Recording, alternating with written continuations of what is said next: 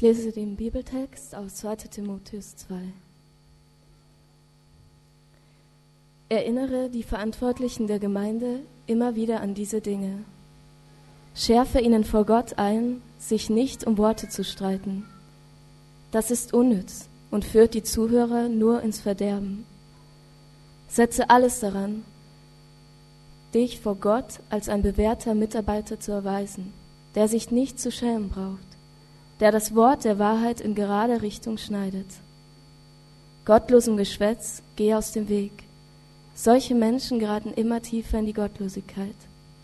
Und ihre Lehre wird um sich fressen wie ein Krebsgeschwür. Zu ihnen gehören Hymenäus und Philetus, die von der Wahrheit abgeirrt sind und behaupten, die Auferstehung sei schon geschehen. So zerstören sie bei manchen den Glauben. Aber das feste Fundament, das Gott gelegt hat, kann nicht erschüttert werden. Es trägt als Siegel die Inschrift.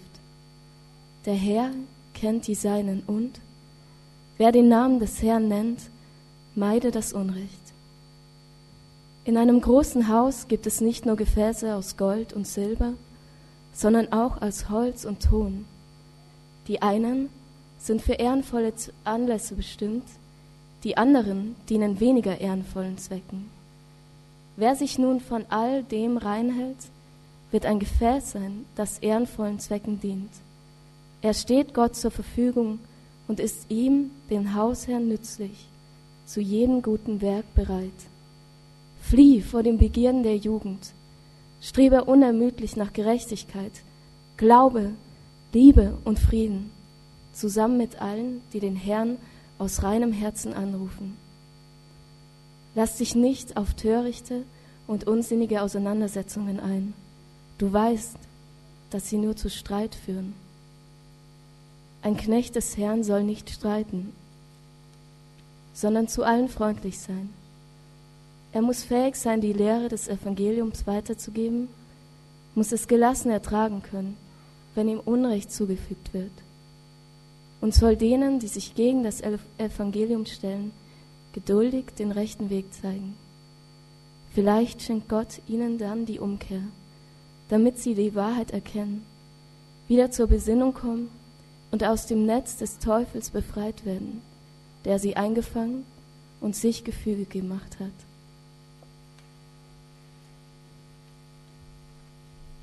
Ich bete noch vor der Predigt.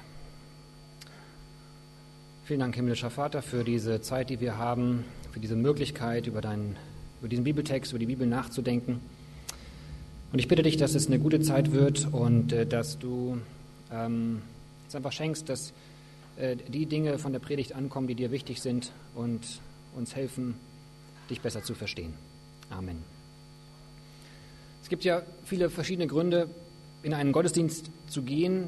Wenn man das nicht unbedingt äh, gewohnt ist, dann steckt sehr häufig schon so ein Interesse dahinter, da etwas zu finden, was irgendwie relevant ist für einen, also was eine Bedeutung für einen selbst bekommen kann. Und eine Schwierigkeit, auf die man dann manchmal stößt, ist, dass man sich unsicher ist über das, was man da hört. Also zum einen natürlich so die Frage, ähm, was denke ich denn generell über diesen Glauben an sich, über Gott, über Übernatürliches. Ähm, aber zum anderen kann man auch unterschiedliche Dinge hören, manchmal gegensätzlich klingende Dinge in verschiedenen Gottesdiensten oder verschiedenen Gemeinden und das kann verwirrend sein. Wir beschäftigen uns hier in diesen Wochen gerade in den Predigten mit dem zweiten Timotheusbrief. Also wir beschäftigen uns immer mit einem Bibeltext im Berlin-Projekt. Unsere Predigten sind immer über einen Bibeltext.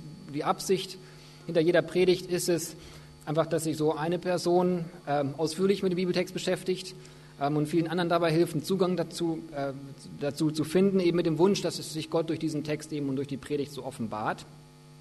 Und im Moment geht es also in diesen Wochen um den zweiten Timotheusbrief. In diesem Brief schreibt der Apostel Paulus an seinen Kollegen äh, Timotheus, in dessen Gemeinde manche Verwirrung herrschte. Denn es gab einige Leute, die Überzeugungen hatten, die, so Paulus, der eigentlich christlichen Botschaft widersprachen.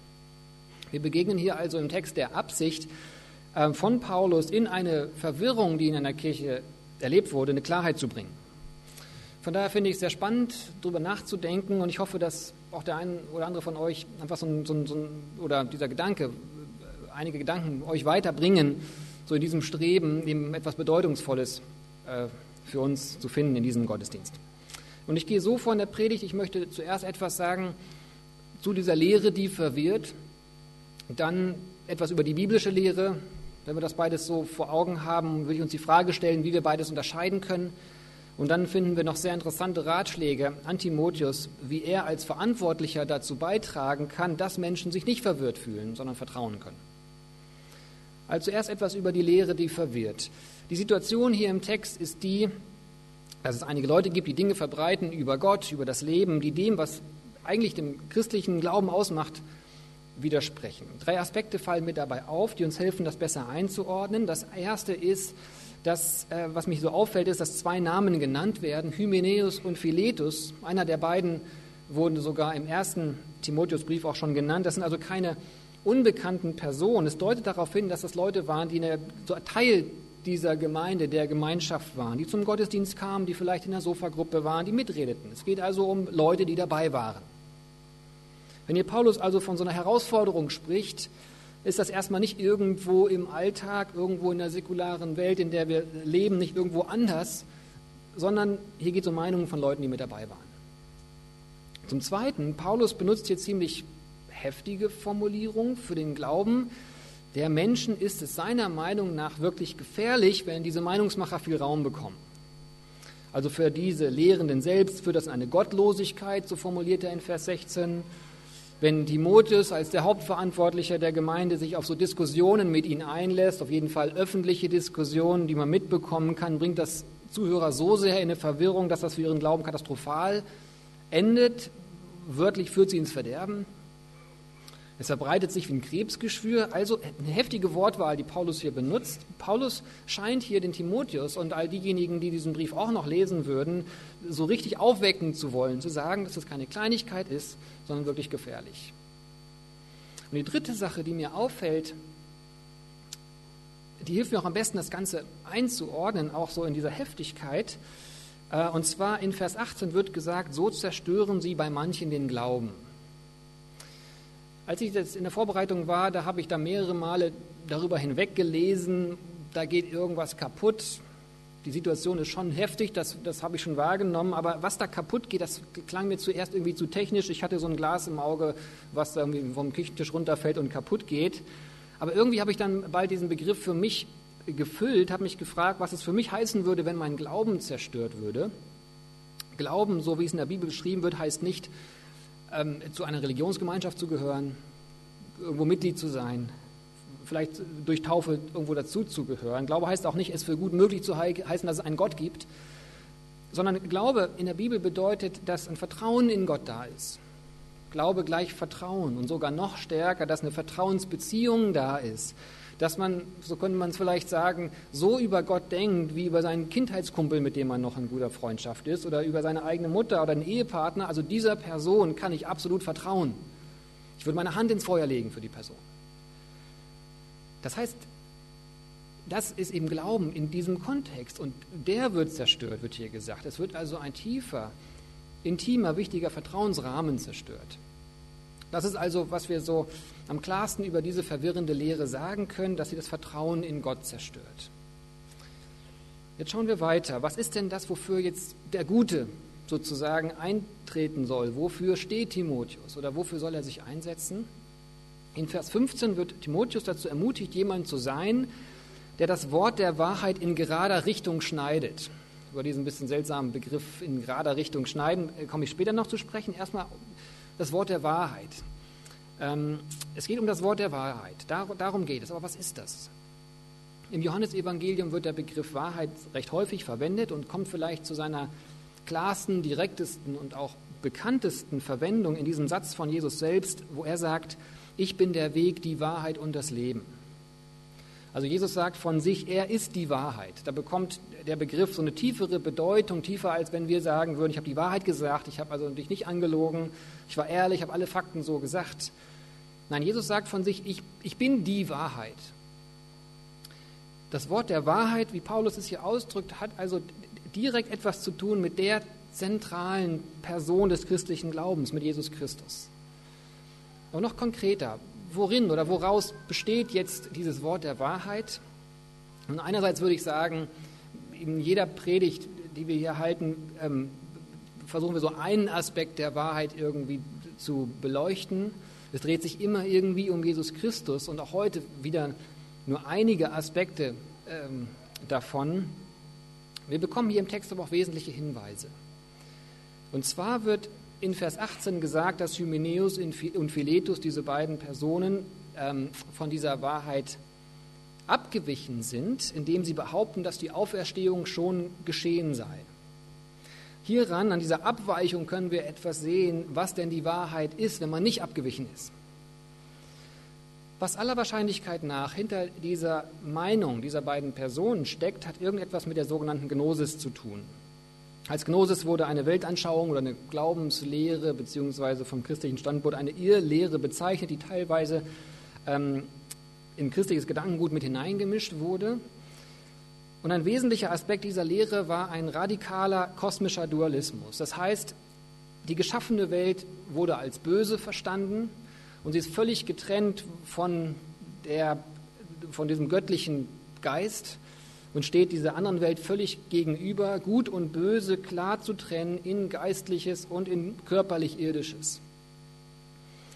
Also alles Geschaffene, alles Materielle, auch alles körperliche Empfindungen, Schmerzen und so weiter, weiter wurde als unwichtig und sogar als böse bezeichnet. In dieser Weltanschauung ging es nur um so eine, um eine Erkenntnis. Ja? Das ist das Zentrale. Alles spielte sich sozusagen nur im Kopf ab. Das Wort Gnosis es wird auch direkt, also es bedeutet auch direkt übersetzt Erkenntnis. Das steckt wahrscheinlich dahinter, wenn diese beiden Personen sagen, dass die Auferstehung bereits geschehen ist. Und anhand dessen können wir etwas sehr Wesentliches über das Wort der Wahrheit, über Jesus lernen. Etwas, was ganz besonders zu seiner Person und zu seiner Lehre gehört. Und zwar, dass Gott uns sehr ernst nimmt in unserem körperlichen, materiellen Dasein. Die christliche Weltanschauung lehrt, dass die Welt und wir Menschen mit da drin von Gott erschaffen wurden, dass also seine Kreativität in dieser Welt und in uns zu finden ist sehr eindrücklich ist das beschrieben auf den ersten Seiten der Bibel, äh, wo die Schöpfung beschrieben steht und nach jedem Schöpfungsakt so ganz deutlich gesagt wird, und Gott sah alles an und siehe, es war gut. Es gehört auch zur, und ich sage jetzt mal nicht christlichen Lehre, sondern zur christlichen Beschreibung oder Beobachtung unserer Welt, einfach weil es so klar vor Augen ist, dass wir Menschen sehr fähig sind, das Gute zu verdrehen und viel Dummheit mit unserem Leben anzustellen. Doch was den Kern des christlichen Glaubens ausmacht, ist eine glaubensstärkende Maßnahme. Das komplette Gegenteil zu dem, was Paulus hier über diese Irrlehrer schreibt. Die zerstören den Glauben. Und im Zentrum des Christentums steht eine glaubensstärkende Maßnahme, so könnte man sagen. Denn die Vorgehensweise, die Gott gewählt hat, um mit uns Menschen in Verbindung zu sein, die Idee, die er hatte, um diese Welt zu erlösen, die Strategie, die Gott sich ausgesucht hat, um aus unserer kranken Welt eine gesunde Welt zu machen, war es, selbst Teil dieser kranken Welt zu werden. Im Zentrum des christlichen Glaubens steht ein Gott, der Mensch geworden ist. Gott zeigt sich als ein Gott, der seine Schöpfung und eben auch uns Menschen darin so ernst nimmt und so wertschätzt, dass er selbst Teil dessen wird. Uns wertschätzt, so wie wir sind, mit unserer körperlichen, mit Körperlichkeit, mit unseren Gebrechlichkeiten, in unserem irdischen Dasein. Gott ist nicht in seiner unsichtbaren, übernatürlichen Dimension geblieben, sondern er wurde Mensch, hat selbst einen vergänglichen Körper angenommen. Aber noch mehr, alles, was Jesus tat, war eine Wertschätzung der Menschheit mit ihren, mit unseren ganz praktischen körperlichen Nöten. Hat viele körperliche Heilungen gemacht, hatte dafür gesorgt, dass Menschen etwas zu essen bekamen. Das Gegenteil von so einer Leibfeindlichkeit. Dein Körper ist nicht wichtig, konzentriere dich auf deine Seele. Nein, Jesus wollte, dass auch unsere Körper mit allem was dazugehört, gesund werden. Jesus wollte, dass unsere, so, auch unsere Mensch, unser menschliches Miteinander, unsere menschlichen Gesellschaften gesund werden. Der hat nicht nur gepredigt, der hat gehandelt. Er hat nicht nur geredet, er hat sich quasi die Hände schmutzig gemacht, er hat Unrecht aufgedeckt, er hat Unterdrückungen ist er, hat er angeprangert, er hat Kinder in, ganz, in Öffentlichkeit, in der Öffentlichkeit ernst genommen, wahrgenommen, was damals ein Unding war. Also ein wesentlicher Aspekt des Wortes der Wahrheit ist es, dass dieses sozusagen komplette Erlösungsprogramm, das Jesus verfolgte, nicht nur die Seele eines Menschen ab, auf, auf, darauf abzielte, sich nicht nur um eine Erkenntnis drehte, sondern die ganze geschaffene Welt im Blick hatte. Die Auferstehung, ein großes, spannendes Thema, über das wir in Ostern wieder so uns ganz besonders erinnern werden, ist noch nicht passiert für uns Menschen und wird in der Bibel übrigens viel körperlicher beschrieben, als wir das oft denken. Es geht bei Gott nicht um rein Erkenntnisse oder Gedankenspiele. Es geht um uns als ganze Menschen, Körper und Geist, Seele, aber auch in Empfinden, Fühlen, Wahrnehmen, praktisch leben, miteinander auskommen. Ein Leben, bei dem man sich schmutzig macht, ein Leben, in, in dem man Fehler machen muss. Es ist in dieser Welt noch nicht alles heil und gut, aber Gott hat diese Welt so sehr geliebt, dass er seinen Sohn gesandt hat. So steht es in diesem sehr bekannten Satz im Johannesevangelium. So ich denke, wir haben so einen gewissen Eindruck, worum es sich hier im Text dreht. Die Leute, die verwirrende Dinge lehren, sind dabei, das Vertrauen in Gott zu zerstören. Und die Lehre über Jesus, der als Gottes Sohn auf die Erde gekommen ist, gelebt hat, sich eingesetzt hat, uns in unserer Körperlichkeit, unser Menschsein ernst nimmt, all das stärkt unser Vertrauen. Dann kommen wir zu der Frage oder zu einer Frage, die sich daran eben anschließt, und zwar, wie, wie erkennt man denn, was gut ist, wenn man verwirrt ist? Wie, kommt man zu einem guten Urteil? Und auch dazu gibt es im Text Hinweise. Zum einen, Paulus formuliert es in Vers 19 so, dass Gottes Fundament zwei Inschriften trägt. Also das Fundament, die Grundlage, auf der unser Glauben fest und stabil sein kann und eben nicht zerstört wird, trägt zwei Merkmale. Der Herr kennt die Seinen und wer den Namen des Herrn nennt, meidet das Unrecht. Eine Antwort auf die Frage, wie man die Wahrheit erkennt, scheint mir zu sein, man wird es sehen können. Es wird sich zeigen. Wer den Namen des Herrn nennt, meidet das Unrecht. Das klingt ganz nach dem, was Jesus mal als das wichtigste Gebot zusammengefasst hat. Liebe Gott von ganzem Herzen, mit ganzem Willen, mit ganzem Verstand und mit aller Kraft. Und liebe deinen Menschen, äh, Mitmenschen wie dich selbst. So, so steht es in Markus 12. Es wird sich zeigen. Es wird sich herauskristallisieren, wem diese Gebote wichtig sind und wem nicht. Wer von dem Inhalt des Glaubensfundaments bewegt wird und wer nicht. Es wird sich darin zeigen, ob man sich genauso wie Jesus einsetzt für die Nöte der Menschen. Ob man Menschen ernst nimmt, ob man Menschen liebt wie sich selbst. Wer es erlebt hat oder immer wieder erlebt, dass Gott uns kennt, Gott kennt die Seinen. Also mal so ausgedrückt, äh, wer nicht wirklich von Gott wegkommt, sondern immer wieder zu ihm gezogen wird, für wen das so Wirklichkeit ist, der wird immer wieder, immer wieder in diese Richtung streben, nie perfekt werden, aber in diese Richtung streben, das Unrecht zu meiden, Gott und Menschen zu lieben. Eine Antwort auf die Frage, wie man die Wahrheit erkennt, scheint mir zu sein, man wird es sehen können. Es wird sich am Verhalten von Menschen zeigen. Das ist als erster Hinweis aus dem Text. Ein weiterer kommt als eine ganz wichtige Ergänzung dazu. Und zwar dieses Verhalten, das man sich für Menschen einsetzt, kommt nicht aus einem Zwang heraus, nicht aus so einem geistlichen Druck oder menschlichen Gruppendruck oder so, nicht aus einem schlechten Gewissen, sondern irgendwie gerne. Paulus benutzt ja hier in diesen Versen 20 und 21 ein Bild, und zwar das Bild von Geschirr in einem Haushalt. Es gibt wunderschönes, wertvolles Geschirr und es gibt unansehnliches. Nur die schönen und wertvollen Gegenstände werden zu besonderen Anlässen herausgeholt. Und dann heißt es in Vers 21, wer sich von all dem reinhält, also Wer sich an dieses Wort der Wahrheit hält, wird ein Gefäß sein, das ehrenvollen Zwecken dient. Er steht Gott zur Verfügung, zu jedem guten Werk bereit. Für mich klingt in diesem Bild eine Freiwilligkeit an, zu jedem guten Werk bereit zu sein, Gott zur Verfügung zu stehen. Das geht nicht aus dem Zwang heraus. Aus dem Druck heraus werden da keine guten Werke entstehen, auf jeden Fall nicht langfristig zu ehrenvollen Anlässen hervorgeholt zu werden, wer will das nicht? Also ein weiteres Kriterium, wie man unterscheiden kann, ob man dem Wort der Wahrheit folgt oder gefolgt ist, ist es, ob man das freiwillig macht. Ohne Zwang, ohne Angst, ohne Druck, irgendwie gerne. Ja, dieses Gerne gehört natürlich auch rein, dass es anstrengend sein kann, dass es schwer sein kann oder dass es auch mal keinen Spaß macht. Trotzdem ist da, ist da so eine Bereitschaft, zu der man sich gerne entschieden hat.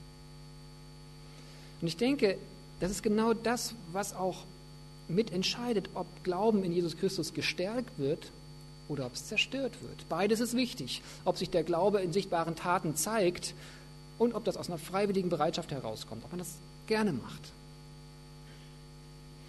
Also wie erkennt man, was gut ist? Wenn man verwirrt ist, wie kommt man zu einem guten Urteil? Diese beiden, die beiden Kriterien, die ich hier im Text finde, sind, es wird sichtbar werden, ob Menschen sich gegen Unrecht stellen, ob Gott und Menschen geliebt werden. Und das Ganze aus einer freiwilligen Bereitschaft heraus. Wo man unter Druck gesetzt wird, ist das nicht der, der Weg, den Jesus ging. Jetzt kommt noch ein weiteres Puzzlestück in diese ganze Thematik mit hinein. Und zwar schreibt Paulus ganz interessant, interessante Ratschläge an Timotheus, wie er als Verantwortlicher dazu beitragen kann, dass Menschen eben nicht verwirrt werden, sondern vertrauen können. Also auch das ganz ähm, konkret für uns, wie gehen wir mit sowas um, wo wir in so einer Auseinandersetzung stehen. Es gibt hier im Text viele sehr konkrete Ratschläge. Das sollte sich am besten jeder selber mal in Ruhe durchlesen, wenn ihr mögt, ähm, sich für sich selber das durch, durchdenken, sich selber hinterfragen. Die Dinge sind ziemlich äh, klar. Ich greife mal nur einige Punkte raus. Der Vers 22 ist voller Dynamik, voller Einsatzbereitschaft, voller vollster Anstrengung. Als hätte Paulus sich eben gerade nochmal diese Wortwahl aus dem Alten Testament durch den Kopf gehen, lassen, lieben, Kopf gehen lassen, liebe Gott und Menschen von ganzem Herzen, mit ganzem Willen, mit ganzem Verstand, mit aller Kraft. Denn hier formuliert Paulus, fliehe vor etwas und wörtlich gesagt, jage etwas nach. Hier übersetzt mit strebe unermüdlich nach etwas. Also höchster Einsatz ist gefragt. Fliehen und jagen, beziehungsweise unermüdlich streben. Fliehe vor dem, was dich aus deinem Vertrauen auf Gott rausreißen will. Das steckt hinter diesem Wort Begierde. ich habe das schon häufiger in der Predigt mal oder in verschiedenen Predigten mal thematisiert. Begierden sind zu verstehen wie so, wie so, ein, wie ein Überwunsch, Überwünsche, da wo gute und wichtige Wünsche so stark werden, dass sie eine Kontrolle über mich gewinnen, so eine Art Sucht werden, also wo wir uns nicht Gott anvertrauen, sondern uns anderen Dingen anvertrauen wo wir höchstes Glück, höchste Zufriedenheit und Bedeutung in anderen Dingen finden wollen, fliehe davor. Also mit einer Entschiedenheit.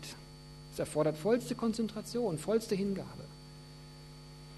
Was hier mit jugendlichen Begierden gemeint ist, das finde ich nicht so eindeutig, was dahinter steckt. Ich denke, da weiß jeder für sich selbst am besten einfach, wo seine Herausforderungen äh, liegen. Fliehe davor. Und dann strebe nach, beziehungsweise jage hinterher, nämlich Gerechtigkeit, Glauben, Liebe und Frieden. Also was kann man dafür tun, dass eine Kirche so wenig Verwirrung wie möglich erlebt, dass Jesus Christus, das Wort der Wahrheit, im Zentrum steht und im Zentrum bleibt? Die große Richtung dieser Ratschläge scheint mir zu sein, sich nicht zu sehr mit dem Destruktiven zu beschäftigen, ganz konkret sogar unsinnigen Auseinandersetzungen aus dem Weg zu gehen, sich nicht sorgenvoll auf das Verwirrende zu konzentrieren, sondern sich auszurichten auf Gutes, Gerechtigkeit, Glaube, Lieben, Liebe und Frieden. In einem anderen Brief von Paulus klingt das ganz ähnlich. In Philippa 4 sagt Paulus, was wahrhaftig ist, was ehrbar, was gerecht, was rein, was liebenswert, was einen guten Ruf hat, darauf seid bedacht. So wird der Gott des Friedens mit euch sein. Also der Ratschlag ist sich bewusst machen und konzentrieren auf, worum es in unserem Glauben wirklich geht. Im Prinzip sagt Paulus hier, lasst nicht nach in eurem Denken. Ja, wenn man sich eben auf Gerechtigkeit, Glaube, Liebe und Frieden konzentriert, lasst nicht nach in eurem Denken. Denkt über diese Wahrheit nach. Gott hat diese Welt erschaffen. Wir drehen uns ständig von Gott weg. Aber er ist in unsere Welt hineingekommen, um uns zu retten. Und zwar zu höchsten Kosten von, von ihm selbst. Und er wird eines Tages wiederkommen, um diese Welt vollständig heil zu machen und dann werden wir mit ihm sein, für immer. Wenn wir uns das bewusst machen, dann hat nichts anderes, keine Umstände, keine Sorgen, keine Auseinandersetzungen die Kraft, uns zu lange runterzudrücken und unser Vertrauen zu rauben.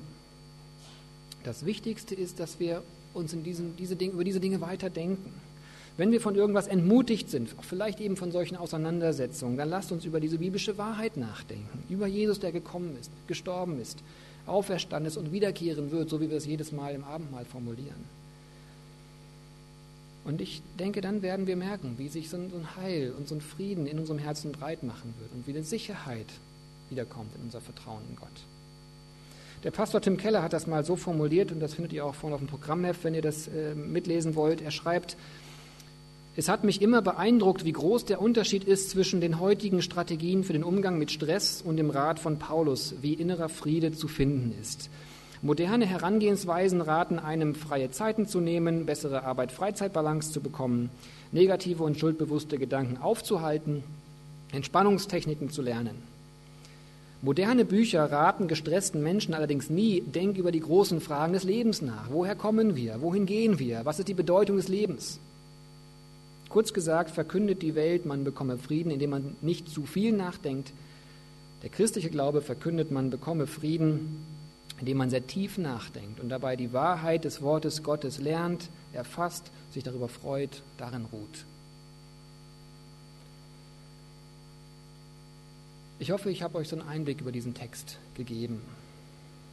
Wenn jemand verwirrt ist in Gemeinden, man sich nicht sicher ist, ob das richtig ist, was dort gelehrt wird, oder sich nicht sicher ist, auch was hier beim Berlin-Projekt gelehrt wird, dann ist der Rat, denk weiter. Lass dich nicht davon abbringen, nie davon abbringen, selbst die Dinge verstehen zu wollen, zu hinterfragen, tiefer zu forschen. Für das Berlin-Projekt passt eine Formulierung hier im Text ähm, sehr gut, wie ich finde, oder wie ich hoffe.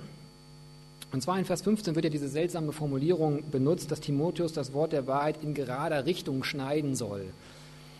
Äh, ich habe das mal in dieser wörtlichen Übersetzung hier drin stehen lassen, ähm, denn es ist nicht eindeutig klar, was genau mit diesem Begriff in der griechischen Ursprache in dem damaligen Kontext äh, gemeint war. Es geht schon in irgendeiner Weise um eine Klarheit und um eine Geradlinigkeit. Aber welcher Aspekt da noch genau mitschwingt, ist nicht ganz klar. Eine Auslegung ist, dass hier ein Infrastrukturplaner, also ein Straßenbauer im Hinterkopf war von, von Paulus, als er es geschrieben hat. So wie eine, eine neue Straße oder neue Autobahn nicht um jeden kleinen Hügel und jedes äh, Flüsschen herum gebaut werden kann, sondern so gerade durch die Landschaft geschnitten werden muss, so soll Timotheus auch mit dem Wort der Wahrheit umgehen. Alles muss sich an diesem Wort der Wahrheit messen lassen. Und das wünsche ich mir sehr für unsere Gemeinde hier, für das Berlin-Projekt, dass wir gemeinsam darauf achten, dass das Evangelium von Jesus Christus im Mittelpunkt bleibt. Auch wenn es manchmal schneidend wirkt, ja, unangenehm, sich Platz schaffen wollen. Und das Ganze eben mit dem Ziel und der Hoffnung, dass unser Glaube in Jesus Christus gestärkt wird. Ich habe noch einen kurzen Gedanken zum Schluss.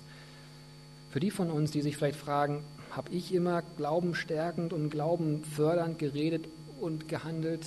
Oder habe ich selbst nicht auch schon dazu beigetragen, dass Glaube zerstört wurde, dass vielleicht manche Glaubenszweifel bekommen haben? Ich möchte euch gerne einige Verse aus dem ersten Kapitel dieses Briefes ähm, noch vorlesen, über die wir vor zwei Wochen die Predigt gehört haben und die eben zum Kontext ja auch dieses Textabschnitts ähm, dazugehören. Darin wird beschrieben, wie gnädig Gott ist mit jedem, jedem der das wünscht. Und damit äh, beende ich diese Predigt. Da schreibt Paulus, Gott ist es, der uns gerettet und dazu berufen hat, zu seinem heiligen Volk zu gehören. Und das hat er nicht etwa deshalb getan, weil wir es durch entsprechende Leistungen verdient hätten, sondern aufgrund seiner eigenen freien Entscheidung. Schon vor aller Zeit war es sein Plan gewesen, uns durch Jesus Christus seine Gnade zu schenken. Und das ist jetzt, wo Jesus Christus in dieser Welt erschienen ist, Wirklichkeit geworden. Er, unser Retter, hat den Tod entmachtet und hat uns das Leben gebracht, das unvergänglich ist. Das ist das Evangelium. Amen.